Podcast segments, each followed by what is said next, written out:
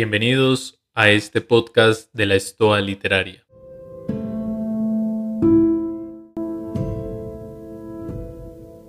En este tercer episodio hablaremos sobre el surrealismo en la literatura, cuándo surge, en qué contexto histórico se desarrolló y cuáles son sus características y máximos exponentes.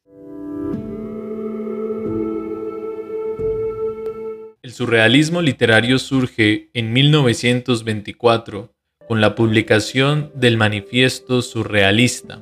Llega a su gran cúspide o su gran desarrollo en 1928 y finaliza en 1940 aproximadamente. ¿De qué hablamos entonces cuando nos referimos al surrealismo? Ante todo, continuar pensando que es una vanguardia, es decir, un movimiento que pretende generar una ruptura con las formas tradicionales de hacer el arte y la literatura. Pero en específico, se trata de un movimiento literario y artístico que busca trascender lo real a partir del impulso psíquico de lo imaginario y lo irracional. Acá ya tenemos dos elementos fundamentales que van a trazar todo el desarrollo del surrealismo, lo imaginario y lo irracional. En las vanguardias anteriores nos hemos dado cuenta cómo hay una oposición ante el mundo que hemos heredado a comienzos del siglo XX. Un mundo que exalta la razón, un mundo que exalta lo real. Las vanguardias, por el contrario, y en este caso el surrealismo, pretenden darle rienda suelta a la conciencia, pero mucho más aún al subconsciente del individuo, eso de lo cual quizás en la mayoría del tiempo no tenemos ningún control. Por eso nos dice André Breton, su fundador y máximo exponente, que este movimiento considera el racionalismo como uno de los grandes aspectos negativos de la sociedad e incluso él lo culpa de algunos fenómenos sociales, culturales y políticos que derivaron en la Primera Guerra Mundial. Entonces, el surrealismo de qué se encarga? Para André Breton era un medio que permitía unir el reino de lo consciente y el reino de lo inconsciente, es decir, lograr unificar el mundo racional de la vigilia, del ser que está despierto, pero también el mundo irracional de lo onírico, es decir, ese mundo de los sueños y de la fantasía. Y todo esto lo pretendían hacer a través de la utilización de imágenes para poder expresar emociones. Por este motivo, los surrealistas se interesaron en fundar un movimiento que permitiera liberar el arte de todas las limitaciones que había tenido hasta el momento. Intentaba, por lo tanto, evitar que el arte se convirtiera en un asunto de lógica, en un asunto metódico, en algo riguroso. El surrealismo pretendía, por el contrario, generar una liberación absoluta, completa del arte. Sin embargo, aunque eran revolucionarios en este aspecto, no hay que pensar que el surrealismo tomó partido de lo político y de lo social. Sus intereses inicialmente y trataron de mantenerlo así hasta el final, eran intereses únicamente artísticos, estéticos. Este movimiento entonces, como preámbulo de lo que vamos a exponer más adelante, pretende liberar a todas las personas en el ámbito psicológico y espiritual. Al igual que el cubismo, es un movimiento que está fuertemente influenciado por las ideas de Sigmund Freud y el psicoanálisis.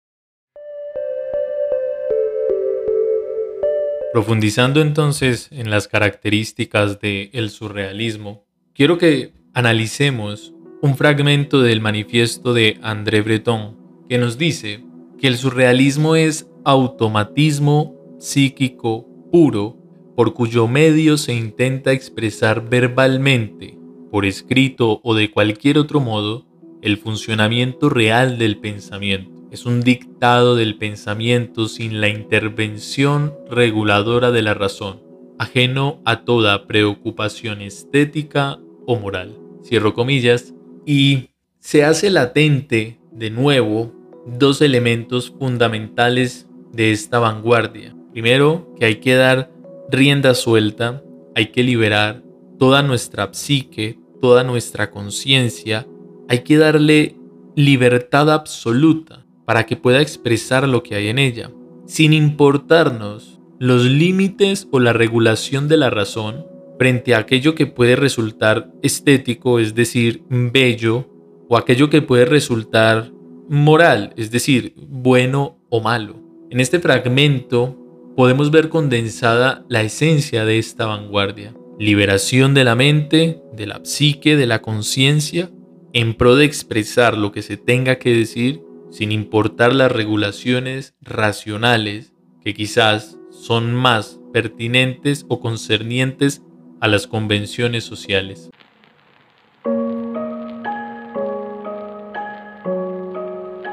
La primera característica del surrealismo podemos enunciarla como la negación de lo racional. El surrealismo literario buscaba reunir la realidad con la imaginación, es decir, el mundo de la vigilia, el mundo de la conciencia, del estar despierto, con aquel mundo onírico del sueño, el mundo de la inconsciencia, conciliar ambas realidades. En este esfuerzo, los escritores de esta corriente buscaban superar las contradicciones que se presentaban entre las ideas conscientes e inconscientes, creando historias extrañas o irreales. Es por eso que nosotros cuando nos acercamos a un poema surrealista, a un relato, a una narrativa surreal, no podemos exigir en él coherencia o lógica a partir de los cánones de la razón. La idea del surrealismo, en la escritura por lo menos, es generar un impacto de todo lo que hay dentro de la conciencia y de la inconsciencia del autor. Y conciliar ambos mundos difícilmente se logra a través de un proceso o de un método racional. Se tiene que escapar de este paradigma racional. Y esto no solo lo, lo realizaban ellos como autores, sino que también nos lo exigen a nosotros como lectores. Es por esta razón que algunas obras surrealistas podían resultar controversiales o chocantes para la época. Recordemos que es un periodo de entreguerras. Surge en 1924, pero para 1940, cuando estalla la Segunda Guerra Mundial, el surrealismo fue un gran blanco de críticas. Las ideas, las imágenes que ellos utilizaban resultaban no solo incoherentes, sino también que fastidiaban a la sociedad de la época. Precisamente esto se debe a que tenían la intención de empujar a las personas por fuera de los límites de su comodidad racional hasta el punto de originar situaciones conflictivas. Entonces, ¿cuántos de nosotros hemos hecho el ejercicio de quizás ahondar en lo profundo de nuestro inconsciente, dejando que la escritura que realizamos, las pinturas, la música, sea un automatismo psíquico, en donde quizás no se revelen aspectos de lo más racional, pero que sí son coherentes en relación con nosotros. La segunda característica del surrealismo es la recurrencia a las imágenes. La literatura surrealista entiende que para poder expresar la unión de estas dos realidades o de estos dos mundos un poco disímiles, diferentes entre sí, se necesita hacer a través de imágenes o ideas que sean contrastantes, que sean controversiales, que choquen entre sí. Eso tenía el objetivo de llevar a los lectores a hacer nuevas conexiones entre diferentes maneras de expresar una misma realidad y de esta manera ampliar la concepción de esa realidad. Cuando nosotros como lectores eh, tenemos la oportunidad de leer un poema escrito a partir de un método racional, con una sintaxis clara, quizás nuestra perspectiva, nuestra comprensión de la realidad no es que se enriquezca, sino que por el contrario puede incluso sufrir un sesgo. Con el surrealismo hay una apuesta diferente, hay una apuesta a ampliar esos límites que ha establecido la razón, límites que nos pueden resultar un poco difusos y que incluso son muy cuestionables. También se valía de imágenes y metáforas para obligarnos a nosotros como lectores a realizar interpretaciones que nos llevaran a explorar nuestro propio subconsciente. No podemos decir que el autor expresaba X o Y idea si no hemos ahondado, profundizado en nuestro propio subconsciente, en lo que la idea que el autor está expresando se relaciona con nuestra vida. La tercera característica de la poesía surrealista es la yuxtaposición. Cuando nosotros hablamos de yuxtaposición, nos referimos al uso de palabras que quizás no están relacionadas entre sí por procesos lógicos, sino que tienen una relación más desde lo psicológico y desde lo inconsciente. En este sentido, los surrealistas creaban imágenes o historias o fantasías oníricas que desafiaban cualquier lógica racional. No les importaban las estructuras que habían establecido las poesías clásicas, la pintura clásica, sino que querían propiciar saltos en la linealidad, ideas muchísimo más abstractas que permitieran crear asociaciones de ideas en nuestro subconsciente. Quizás aquí podemos ver una influencia por parte del cubismo, en esa característica de la fragmentación que pretende precisamente romper con las estructuras sintácticas del idioma en pro de lo visual. En el surrealismo, esa ruptura apuesta por una radical renovación del lenguaje literario, aportándonos nuevas técnicas de composición basadas en ese automatismo psíquico puro, uno de esos grandes automatismos o producciones literarias del surrealismo fue el cadáver exquisito. Ese cadáver exquisito pretendía o implicaba asociar palabras, ideas, oraciones, eh, metáforas que no eran propiamente lógicas, que estaban supremamente inconexas, pero que de alguna manera, a, a la luz de una idea, nos motivaban o nos llevaban a enunciar lo que, lo que hemos enunciado. A continuación, y para terminar, voy a leer un poema, un cadáver exquisito, de André Breton, llamada Joyas de ahogadas. Abro comillas. Dame joyas de ahogadas, dos pesebres, una cola de caballo y una manía de modista. Después perdóname, no tengo tiempo de respirar. Soy un destino. La construcción solar me ha retenido hasta ahora y ahora solo tengo que dejarme morir.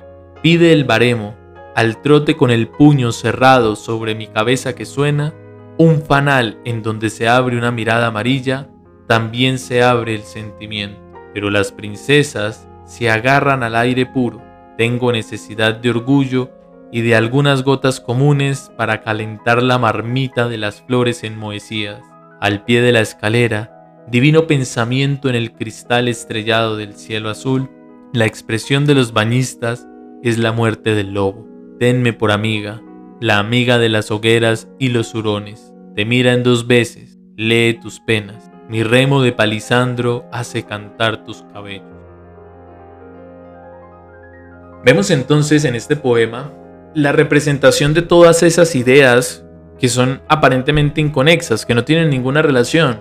Pensemos por un instante en qué se relacionan unas joyas con los pesebres, con las colas de caballo, con los cabellos, con los pasilandros, con las penas, con los hurones, cuál es la relación que hay en el fondo. Pero para el poeta, eso es lo que había en su subconsciente, eso es lo que quería expresar.